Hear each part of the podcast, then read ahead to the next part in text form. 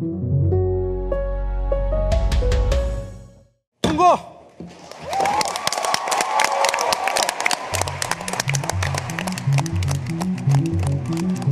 herrschte nochmal Jubel. Kurz vor Weihnachten gab es gestern noch eine gute Nachricht aus dem kalten Montreal.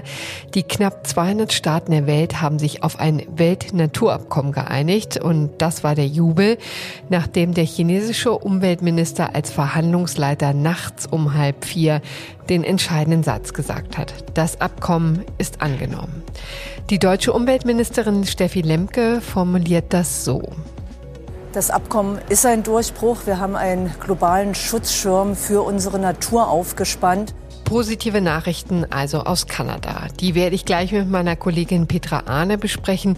Sie war für die FAZ mit dabei. Aber in dieser Folge des FAZ Podcast für Deutschland nehmen wir uns auch Zeit, nochmal ein Thema aufzugreifen, das nicht nur uns hier in diesem Podcast in diesem Jahr beschäftigt hat, sondern auch unzählige Menschen auf der Straße. Und zwar eigentlich das ganze Jahr über mit anschwellender Dramatik. Den Klimaaktivisten der letzten Generation reicht das alles nämlich nicht, nicht die wochenlangen Konferenzen oder die Klimaziele der deutschen Politik. Sie kleben sich an Straßen, an Gemälden, sogar auf dem Berliner Flughafengelände fest und bringen damit viele gegen sich auf. Ich spreche gleich mit einer Aktivistin darüber, warum sie es trotzdem tut und was ihr Arbeitgeber eigentlich dazu sagt. Sie ist nämlich Mitarbeiterin der evangelischen Kirche. Und der Strafrechtsprofessor Till Zimmermann ordnet uns diese Aktion und auch die Reaktion der Strafverfolgungsbehörden einmal juristisch ein. Und damit sage ich, leider noch etwas verschnupft, herzlich willkommen zum FAZ Podcast für Deutschland, heute am Dienstag, den 20. Dezember. An dieser Sendung haben David Brucklacher und Lea Topp mitgearbeitet. Mein Name ist Corinna Budras und ich freue mich sehr, dass Sie uns zuhören. Zunächst möchte ich jetzt aber nach Montreal schalten, denn da ist nämlich noch unsere Kollegin Petra Ahne aus dem Feuilleton, die seit einer guten Woche die Konferenz beobachtet hat. Und da gab es ja nun gestern den großen Durchbruch und großen Jubel. Wir haben es eben gerade gehört. Petra, ist der Jubel denn gerechtfertigt? Wie würdest du das bewerten, was da jetzt rausgekommen ist? Ja, ich würde schon sagen, der Jubel ist gerechtfertigt. Denn es hat ja noch nie die Weltgemeinschaft so klar und umfassend gesagt, also wir haben im Umgang mit der Natur einen falschen Weg eingeschlagen und jetzt legen wir fest, wie wir bei diesem Weg äh, den Rückwärtsgang einlegen. Ja, also das, das ist schon was. Also die Länder der Welt formulieren gemeinsam, dass sie künftig das Artensterben und den Verlust von Ökosystemen beenden und sogar steht da auch im Einklang mit der Natur leben wollen. Ähm, nur was eben so schön klingt, muss jetzt auch passieren. Was sind denn die konkreten zwei, drei Punkte, die du sagen würdest, die sind jetzt besonders gelungen? Das ist etwas, was tatsächlich einen Unterschied machen würde. Also gelungen ist bestimmt, dass ein paar ganz konkrete Zahlen drinstehen. Allen voran eben das 30 mal 30 Ziel, also 30 Prozent der Flächen an Land und im Meer zu schützen. Das war ja auch das, das prominenteste Ziel, das, äh, über das man am meisten gehört hat im Vorfeld zur Biodiversitätskonferenz. Das heißt eben nichts anderes, als dass 30 Prozent der Flächen im Meer und an Land bis zum Jahr 2030 geschützt werden. Das war auch bis zum Ende, stand diese Zahl in Klammern, mhm. die 30 Prozent. Ähm, da war auch vor allem China gegen die genaue Festlegung im Meer. Und das hat ja auch Konsequenzen für den Fischfang. Nun steht die Zahl so drin, also mit einer Abschwächung verschwunden aus dem Vertrag ist, dass ein Teil der Gebiete unter striktem Schutz steht. Dann hätte man die jeweiligen Gebiete zum Beispiel eben gar nicht mehr befischen dürfen. Es ist aber eine total wichtige Maßnahme, um, um Arten vom Aussterben zu, zu bewahren. Also mhm. diese Zahl kommt daher, dass die Wissenschaft sagt, 30 Prozent geschützte Flächen sind so das nötige Mindestmaß, um Ökosysteme intakt zu halten. Eigentlich, eigentlich mehr, eigentlich 50 Prozent. Und wir sind im Moment sehr, sehr weit davon entfernt, ne? Weltweit, aber auch in Deutschland. Das heißt, wir müssen da noch kräftig, kräftig draufschlagen. Ja, ja, es sind 17 Prozent im Moment äh, weltweit von den Landflächen und 8 Prozent von den Meeresflächen. Also da sind wir noch sehr weit entfernt. Hm. Es gibt ja auch finanzielle Hilfen, insbesondere für die Länder, in denen ja viele von diesen wirklich sehr wichtigen Biosphären liegen. Die gehören aber leider auf der anderen Seite zu den ärmsten Ländern der Welt. Was können die erwarten? Ja, die können nicht das erwarten, was sie wollten in vollem Umfang, aber die können deutlich mehr erwarten, genauer gesagt erstmal doppelt so viel wie bislang, dann bald sogar dreimal so viel. Also das war der große Streitpunkt. Wie kann denn dieser Schutz der Natur jetzt finanziert werden? Ähm, und die Länder des globalen Südens, die haben eben von Anfang an gesagt, sie brauchen da Unterstützung, wenn sie ihre besonders artenreiche Natur schützen sollen und nicht so ausbeuten, wie es die Industrieländer mit ihrer Natur gemacht haben, was ja auch für deren Wohlstand gesorgt hat. Und da wird jetzt viel, doch ziemlich viel Geld locker gemacht. Also die Entwicklungsländer bekommen zunächst 20 Milliarden Dollar im Jahr. Bislang waren es eben 10. Und das wird dann ab 2025 auf 30 Milliarden Dollar aufgestockt. Mhm. Ist aber immer noch weniger als, die wollten eigentlich 100 Milliarden mhm. im Jahr. Genau, aber immerhin jetzt ähm, doch ein ordentlicher Geldtopf, der da zur Verfügung steht. Wie einig waren sich denn eigentlich tatsächlich die Länder? Man, äh, ihr habt beschrieben, du und die Kollegin Katja Gelinski, dass es doch kurz vor der Abstimmung noch Einwände gab, die dann aber ziemlich über gebügelt wurden, oder? Was ist da passiert? Mhm, genau, also es hat sich am Ende, ist quasi genau das Thema nochmal aufge, aufgeploppt, was die ganze Zeit das Schwierigste war, eben die Finanzierung und wie in einem, wie es äh, sich gehört, in einem, in einem spannenden Film kam dann eben kurz vor Ende nochmal so die Wende und man dachte, huch, äh, klappt es jetzt doch alles gar nicht. Also es äh, saßen alle im Plenarsaal. Es war ähm, schon halb vier Uhr morgens, weil ähm, es Verhandlungen gegeben hatte, stundenlang seit neun Uhr abends. So lange saßen alle schon in mhm. diesem Saal mit äh, der, zunächst auch mit Russland, da gab es aber, waren aber keine so zentralen Streitpunkte, aber eben vor allem mit dem Vertreter der Demokratischen Republik Kongo. Die hatten die ganze Zeit hinter verschlossenen Türen diskutiert nochmal zu dem Thema Finanzierung und dann, als alle dachten, okay, jetzt geht's los, meldete sich dieser Vertreter der Demokratischen Republik Kongo nochmal zu Wort, auch zur Überraschung ähm, der Präsidentschaft auf dem Podium, das sah man und sagte eben nochmal, also so, so geht es nicht, da könne man nicht mitmachen. Mhm. Dann steckten all die Köpfe zusammen und minutenlang wurde beraten und dann sagt eben der chinesische Umweltminister, der die Präsidentschaft hat, plötzlich ganz schnell, ähm, ja, er sehe keine Einwände und er schlägt jetzt vor, das ganze Paket auf einmal zu mhm. verabschieden. Das sind ja, wenn man genau hinguckt, mehrere Dokumente. Und ja, er sehe jetzt da keinen Widerspruch und dann sauste ganz schnell äh, sein Hammer nach unten und das Ding war verabschiedet und alle jubelten. Ich hatte es im Moment selbst auch noch nicht ganz verstanden, wieso das jetzt so doch möglich ist, weil das war wirklich nicht nur ein Einwand, das war wirklich ein, ein, ein Appell. Ähm, also da wurden Fakten geschaffen und auf welchem Weg? Es kam dann aber noch ein Jurist von dem Sekretariat der Biodiversitätskonvention auf die Bühne und sagte eben, dass, diese, dass dieser Einwand äh, formal nicht so zu werten sei, dass es wirklich eine, eine, eine Relevanz hat für, für den Fortgang. Ja. Ähm, ja, das ist alles juristische Auslegung. Und dass das jetzt quasi alles seine Ordnung habe. Aber die, es haben sich dann noch andere afrikanische Länder äh, wütend zu Wort gemeldet. Es wurde da von Betrug gesprochen. Also da hat sich äh, China, also er hat das ja wirklich durchgedrückt, war auch, mhm. äh, also hatte Beratung, hat es nicht alleine entschieden, aber war schon äh, mutig und es sind ein paar Länder jetzt doch, äh, werden verärgert abreisen. Ja, also doch nicht ganz so einig, wie das jetzt so immer kolportiert wird. Ich nehme an, das wird sich dann womöglich auch in der Umsetzung zeigen. Ne?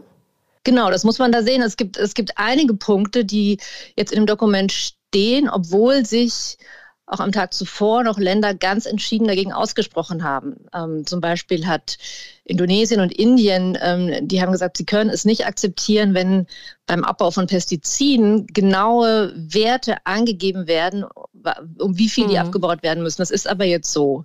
Da steht, die Risiken durch Pestizide müssen bis 2030 um die Hälfte abgebaut werden. Und die haben, diese Länder haben eben Brasilien auch, wollten das nicht. Also Indien hat dann auch noch ausführlich dokumentiert, man kann dann die Bevölkerung nicht mehr ernähren.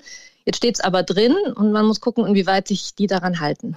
Gibt es denn Sanktionen, wenn die es nicht tun? Ja, das ist ja, das ist ja schwierig. Es ist ja eine Selbstverpflichtung der Länder. Mhm. Also die müssen jetzt alle Biodiversitätsstrategien entwickeln oder ihre vorhandenen anpassen.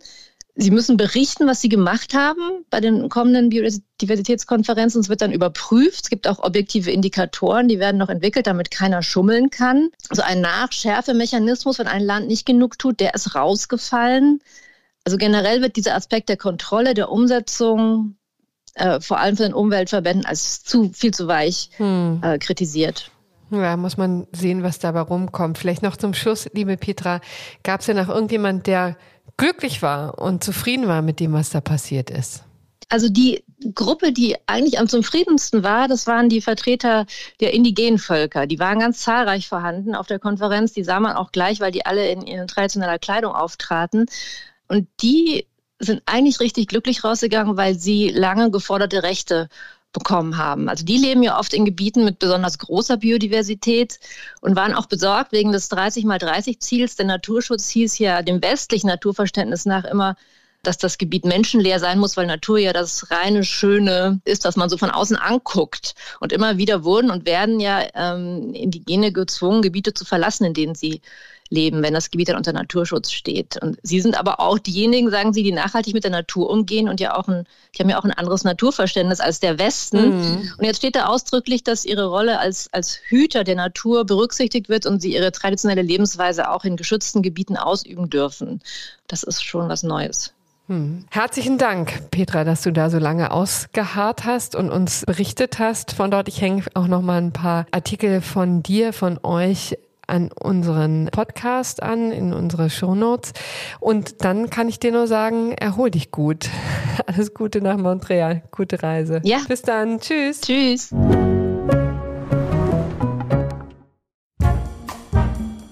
Konferenzen zum Schutz der Umwelt haben in diesem Jahr also durchaus etwas gebracht. Aber ebenso bestimmt war die Verzweiflung darüber, dass es in der Politik trotz dieser Vereinbarungen nicht schneller vorangeht. Niemand bringt diese Verzweiflung so radikal auf die Straße wie die Klimaaktivisten der letzten Generation. Und niemand sorgt für so heftige Diskussionen über den Sinn und Unsinn dieser Aktion. wir wollen durch, wir wollen durch. Wir haben zu tun. Wir haben zu tun. Wir müssen zur Arbeit. Was hilft nicht, zum ersten Mal taucht die letzte Generation im vergangenen Jahr auf, also 2021, kurz vor der Bundestagswahl. Damals noch als kleine Splittergruppe, die über einen Hungerstreik ein Gespräch mit den Kanzlerkandidaten Olaf Scholz, Armin Laschet und Annalena Baerbock erzwingen wollte. Ende August war das und damals ging es noch vor allem um Nahrungsmittelverschwendung. Scholz ließ sich nach der Bundestagswahl auf ein Gespräch ein. Herausgekommen ist herzlich wenig. Seitdem gibt es keine Gespräche mehr, sondern aufsehenerregende Aktionen. Im Januar fingen die Aktivisten an, sich auf der Stadtautobahn in Berlin festzukleben, um den morgendlichen Berufsverkehr aufzuhalten.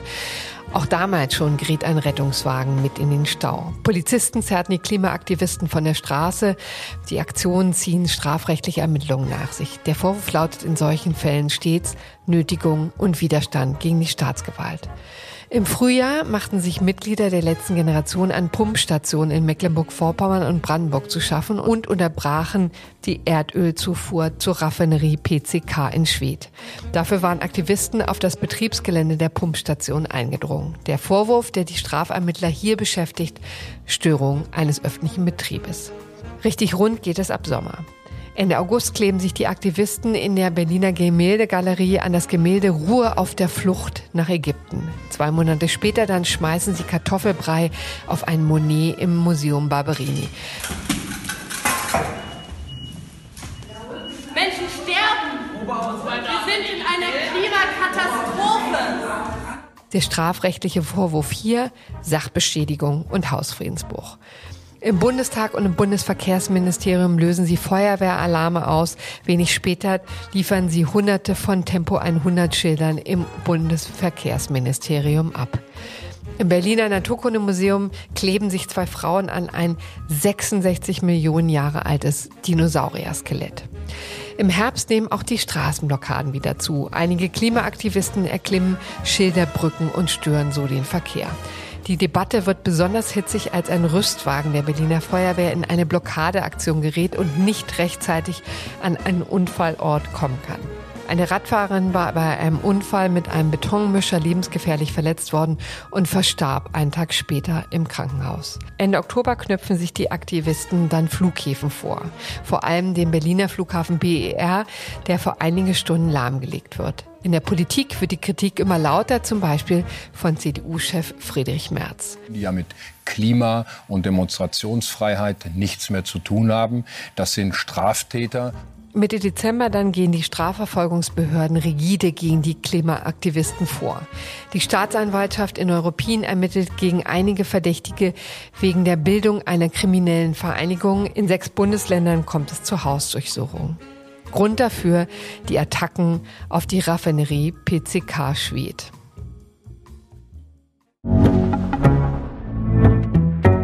Jetzt möchte ich erstmal eine Schneise durch die strafrechtliche Fragestellung schlagen. Das ist ja für viele nicht ganz durchsichtig. Und dazu habe ich mir jetzt Till Zimmermann in die Sendung geholt. Er ist Professor für Strafrecht an der Universität Trier und hat übrigens seinen eigenen Podcast, wie sich das heutzutage gehört. Und dieser Podcast heißt Das letzte Wort. Herzlich willkommen, Herr Zimmermann. Ja, vielen Dank für die Einladung. Herr Zimmermann, die letzte Generation verstößt ja ganz bewusst gegen geltende Normen. Wir haben eben zur Einführung eine kleine Liste gehört mit Straftaten, Nötigung, Störung des öffentlichen Betriebes, Sachbeschädigung ist auch dabei. Wie schwerwiegend sind denn solche Rechtsverstöße? Also es ist richtig, dass wahrscheinlich die allermeisten Veranstaltungen der letzten Generation Straftatbestände erfüllt. In ganz seltenen Fällen ist das wahrscheinlich auch mal erlaubt. In den Fällen, wo es nicht erlaubt ist, ist es aber ganz überwiegend Bagatellkriminalität. Das sind nur ganz leichte Verstöße. Hm. Also zu den erlaubten und nicht erlaubten kommen wir auch gleich oder jedenfalls zu der Möglichkeit, das zu rechtfertigen. Aber relativ frisch in die Liste der Vorwürfe ist ja die Bildung einer kriminellen Vereinigung hinzugekommen. Da hat es in der vergangenen Woche Hausdurchsuchungen in sechs Bundesländern gegeben. Grund dafür sind mehrere Attacken der Klimaaktivisten auf die Raffinerie PCK Schwedt. Dabei ist die Ölzufuhr unterbrochen worden. Bildung einer kriminellen Vereinigung. Das klingt ziemlich schwerwiegend. Ist es das auch? Ja, das ist eigentlich bis jetzt das schwerste Geschütz, was eine Staatsanwaltschaft gegen die letzte Generation aufgefahren hat.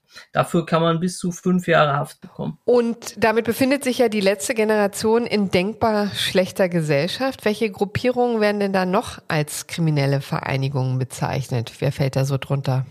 Ja, also da befindet man sich in der Gesellschaft mit mafiösen Organisationen, vielleicht mit irgendwelchen Rockergruppen, oder irgendwelchen rechts- und linksextremistischen Gewalttätern. Und einige in ihrer Zunft halten das ja für überzogen. Wie sehen Sie diesen Vorwurf?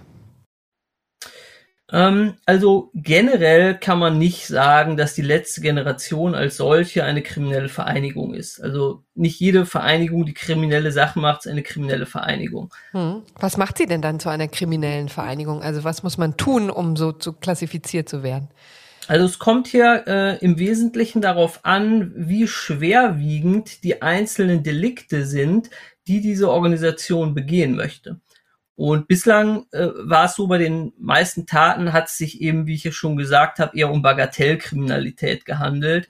Und das reicht nicht aus, um den Vorwurf einer kriminellen Organisation zu begründen. Jetzt hat es ein bisschen eine neue Dimension dadurch bekommen, dass die Straftat der Störung öffentlicher Betriebe in Rede mhm. steht. Da geht es eben um diese Beeinträchtigung der Raffinerie und das ist schon ein etwas schwerwiegenderes Delikt und auf dem äh, kann man das vielleicht tatsächlich aufsetzen, diesen Vorwurf der kriminellen Vereinigung. Und dazu müsste aber auch das häufiger passieren, ne? nehme ich an. Oder reicht es schon, wenn das sozusagen ein, zwei, drei Attacken sind?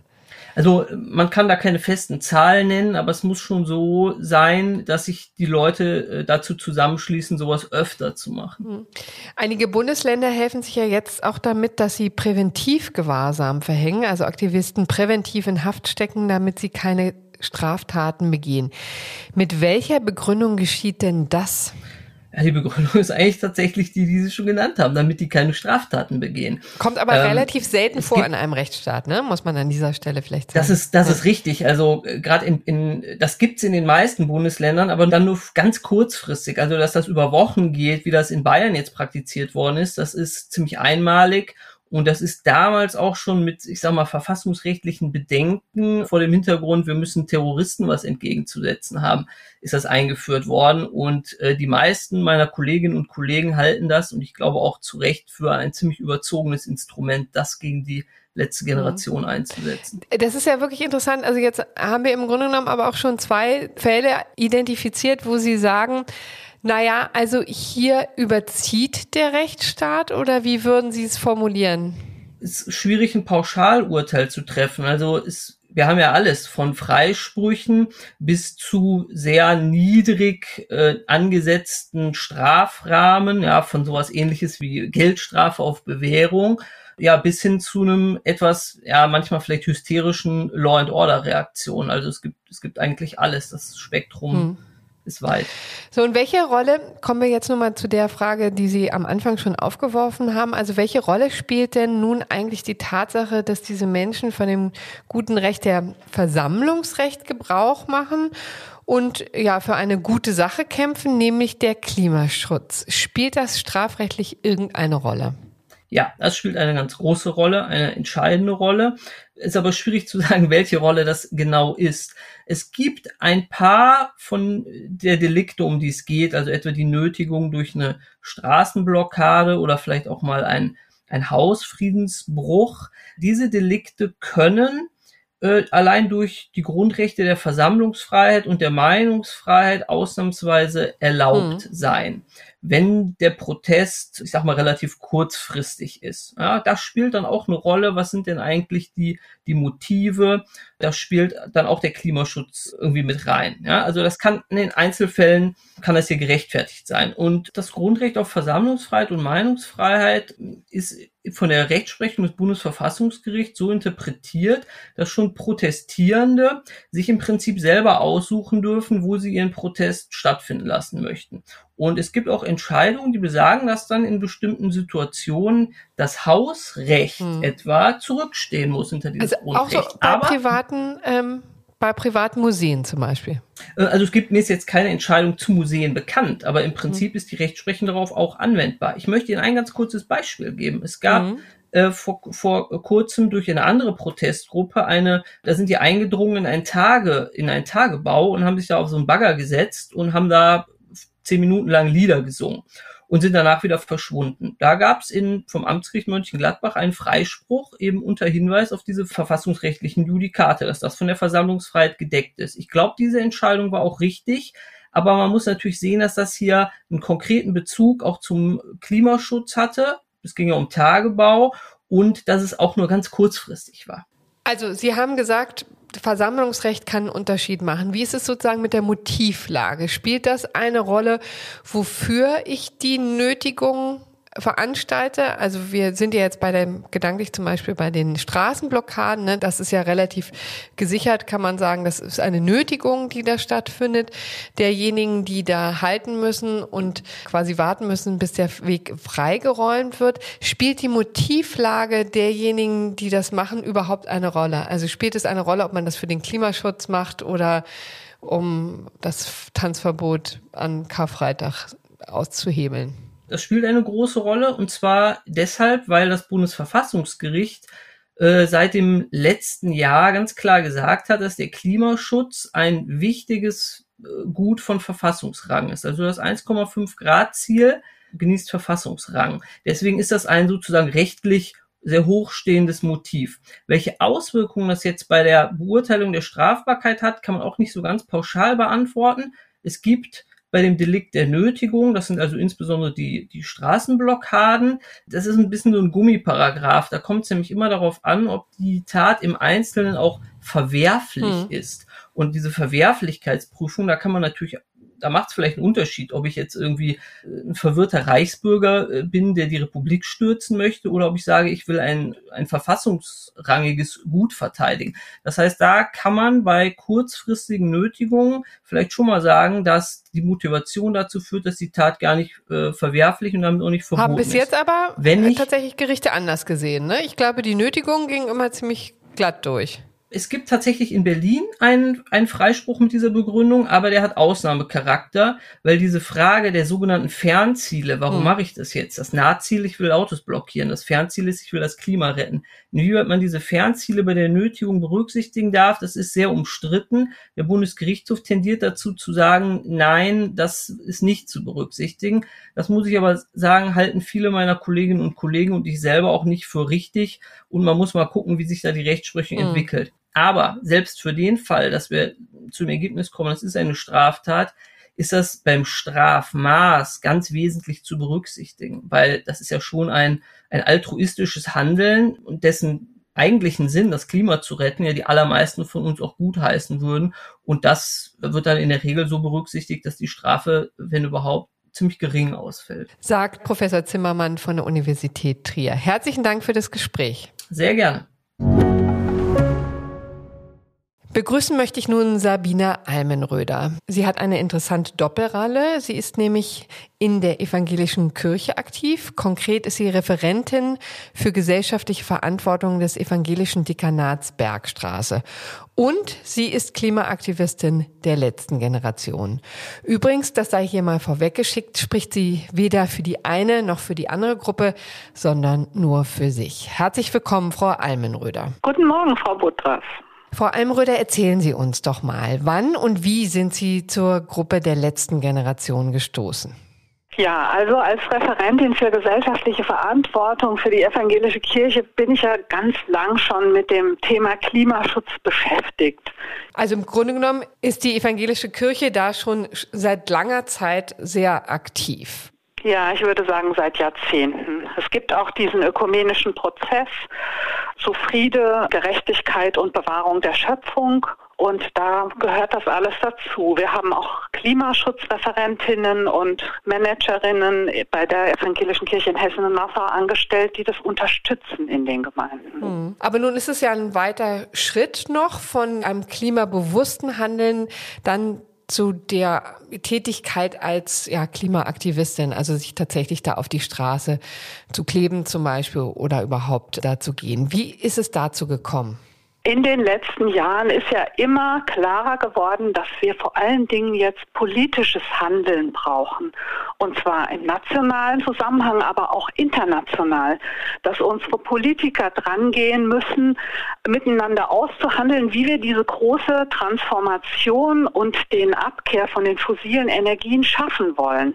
Hm. Und ähm, da waren Sie enttäuscht über das, was da passiert ist in den letzten Jahren. Waren Sie eigentlich auch schon bei Fridays for Future aktiv?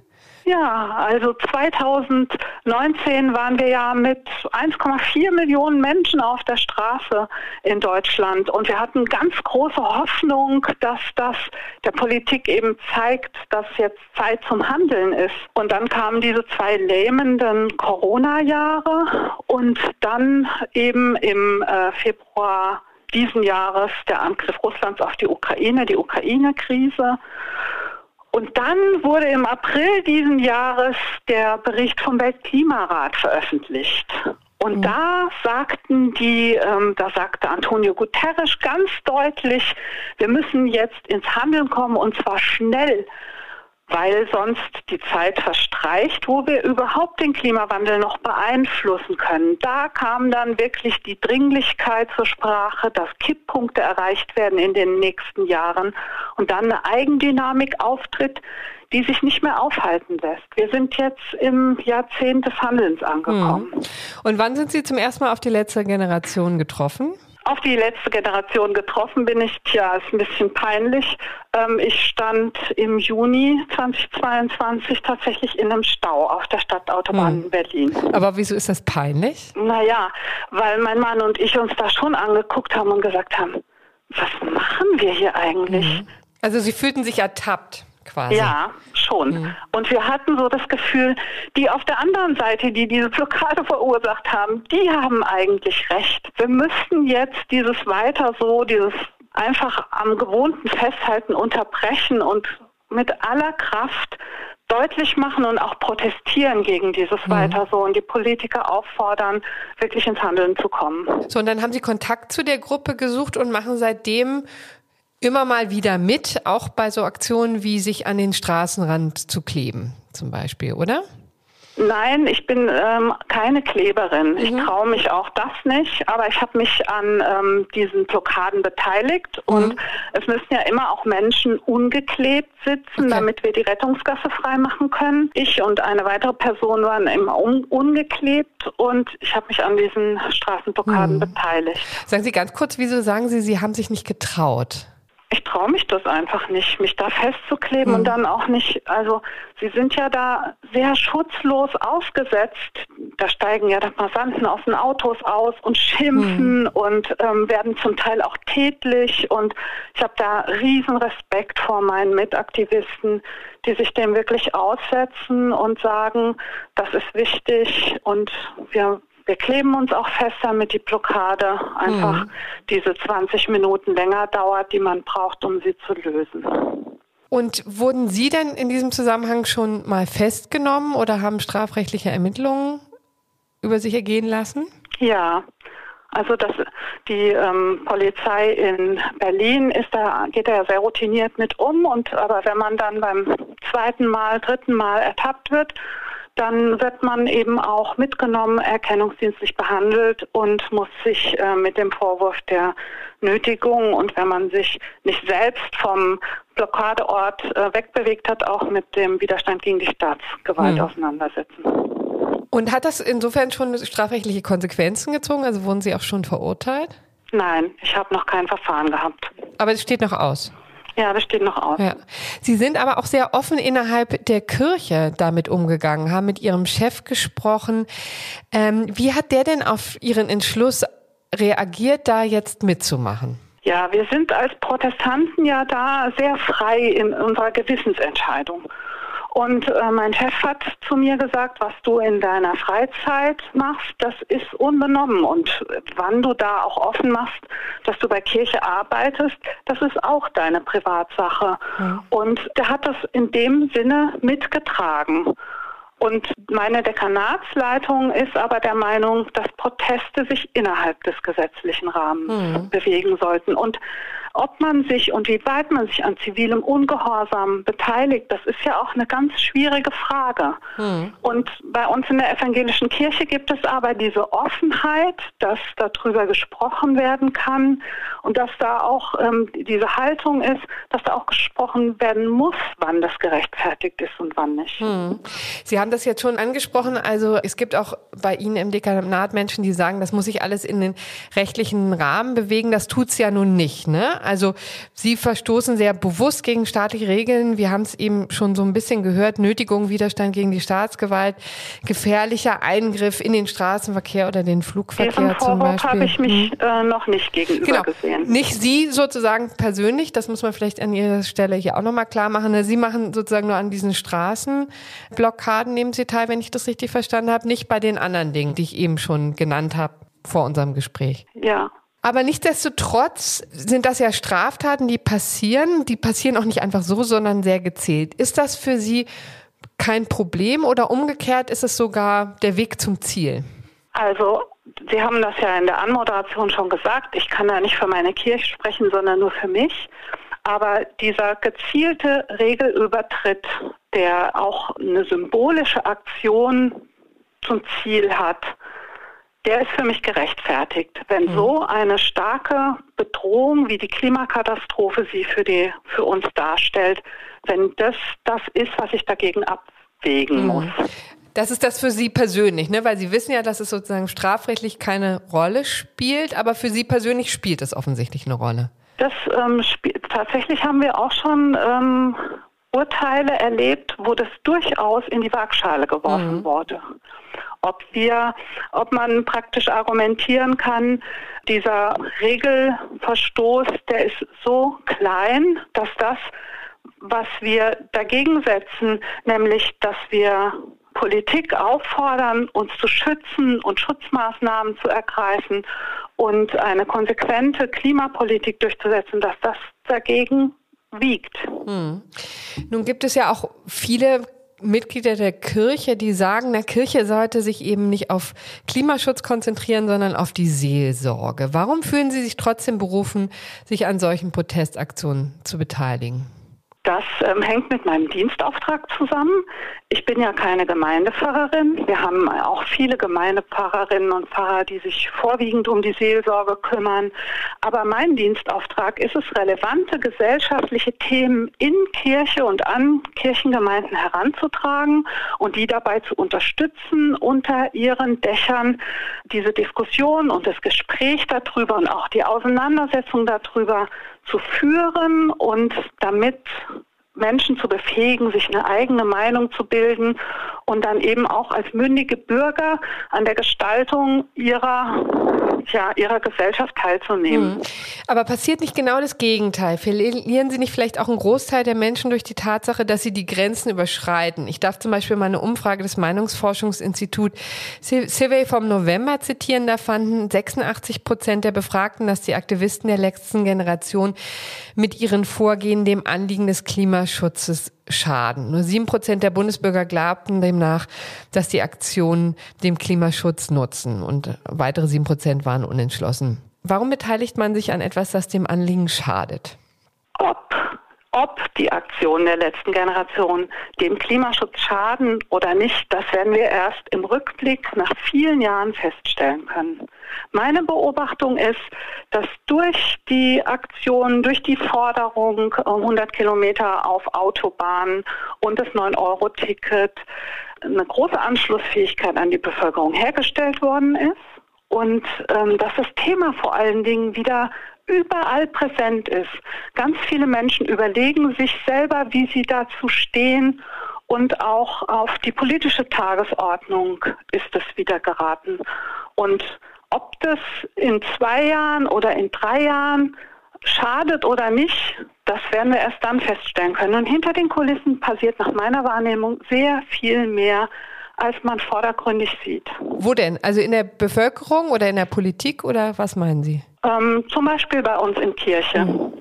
Also es finden Diskussionsveranstaltungen statt, es passiert Rede und Gegenrede. Und es liegt natürlich auch an den Medien und an uns selber, ob das positiv oder negativ sich auswirkt. Hm. Frau Almröder, ich danke Ihnen sehr für das Gespräch. Ich danke Ihnen. Der Klima- und Artenschutz wird wohl auch im nächsten Jahr ein bestimmendes Thema sein und auch die Aktion der letzten Generationen. So viel lässt sich sicher sagen. Morgen begrüßt Sie an dieser Stelle mein Kollege Simon Strauß mit einem auch für unsere Verhältnisse sehr außergewöhnlichen Interview. Er hat nämlich mit dem Vizegouverneur von Oklahoma, Matt Pinner, gesprochen. Ich darf mich für Ihre Aufmerksamkeit bedanken. Machen Sie es gut. Tschüss.